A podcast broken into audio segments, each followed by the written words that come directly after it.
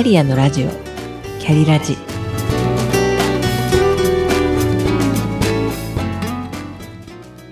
キャリアのラジオ。キャリラジ。この番組はキャリアもプライベートも充実させて輝きたいと思っているけれど頑張りすぎなあなたへ。しなやかに今を生きるヒントになればという思いで配信しています。聞くカウンセリング番組です。お疲れ様です。キャリアコンサルタントの香りです。今日のお題に入る前に、今年の私のテーマについてお付き合いいただけたらと思います。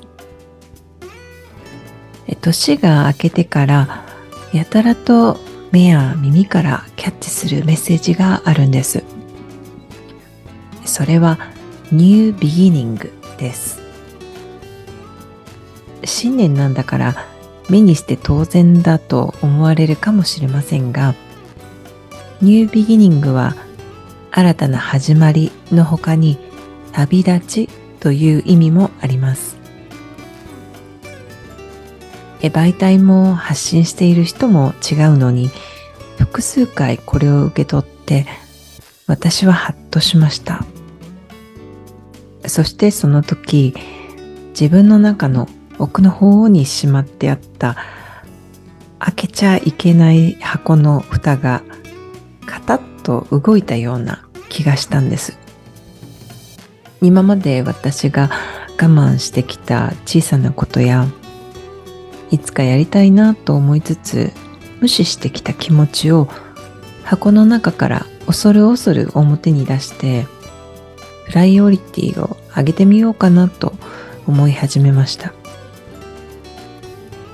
今年は旅立ちの年になるかもしれませんしこれまでとは違う何か新たなことを始めるのかもしれませんが新しい自分に出会う一年にしようと思います。さて本日はバックキャスティングで未来をデザインすると題してお話ししてみたいと思います。皆さんは新年の抱負を立てるというと仕事に関する抱負ですとか生活お金人間関係その他イベントごとなどのトピックを思い浮かべて年末までにこれこれを達成させるという感じで10個20個100個と考えますよねそしてそれらは比較的短期で、えー、達成したい目標が多いかと思いますこのような場合はフォーキャスティング型でシナリオを描くのが向いています。フォーキャストが天気予報などで予測することを意味するように、フォーキャスティング型のシナリオというのは、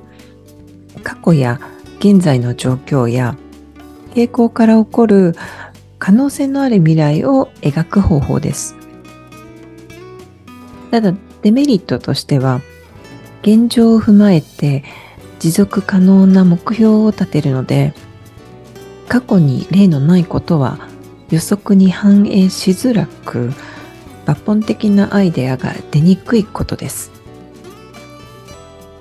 それと対になるのがバックキャスティングです。バックキャスティング型のシナリオでは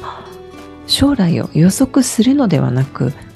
現在の状況にかかわらず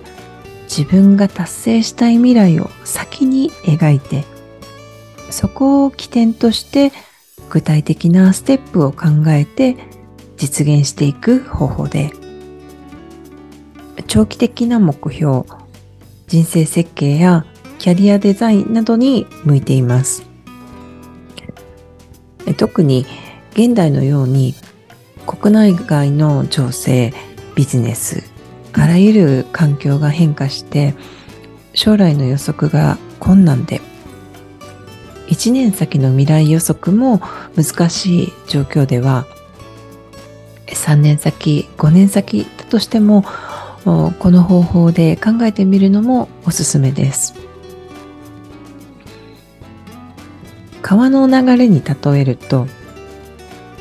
あなたが川辺に立っているとして目の前の位置にボールをポンと投げ入れたらボールはただ下流に向かって流れていきます。では上流に向かって遠くに投げたらどうでしょう？自分が投げ入れたボールが流れてきて自分の目の前に来た時にキャッチできますよね。つまりバックキャスティングというのは未来に向かってボールを投げること。未来のゴールを先に設定してそこから今やることは何かを導き出す思考法です。例えば、あなたが現在30歳だとしましょう。10年後ぐらいに長年の夢だったコーヒーの専門店をオープンしたいとします。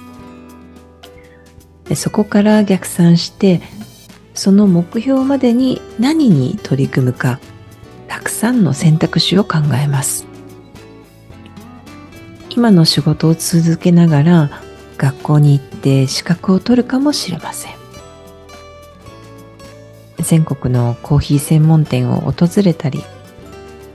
場合によっては海外にまで足を伸ばすかもしれません。またマネープランも必要ですよね。これはどなたでも今できる方法です。ちょっとやってみましょう。あなたがタイムマシンに乗って今の年齢で2050年にタイムスリップしたとしましょう。あなたはどのように暮らしていますか？暮らしていたいですか？そして現在のあなたにどんなメッセージを送りますか？これをやっておいた方がいいよと具体的にアドバイスをするのではないでしょうか？いかがだったでしょうか？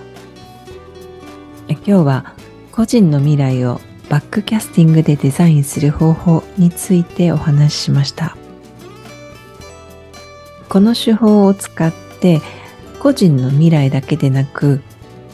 企業や行政のプロジェクトでも10年20年50年100年先のありたい未来を考えることも可能です。そして未来は何度でも修正可能です。今日も最後までお聴きくださりありがとうございました。それでは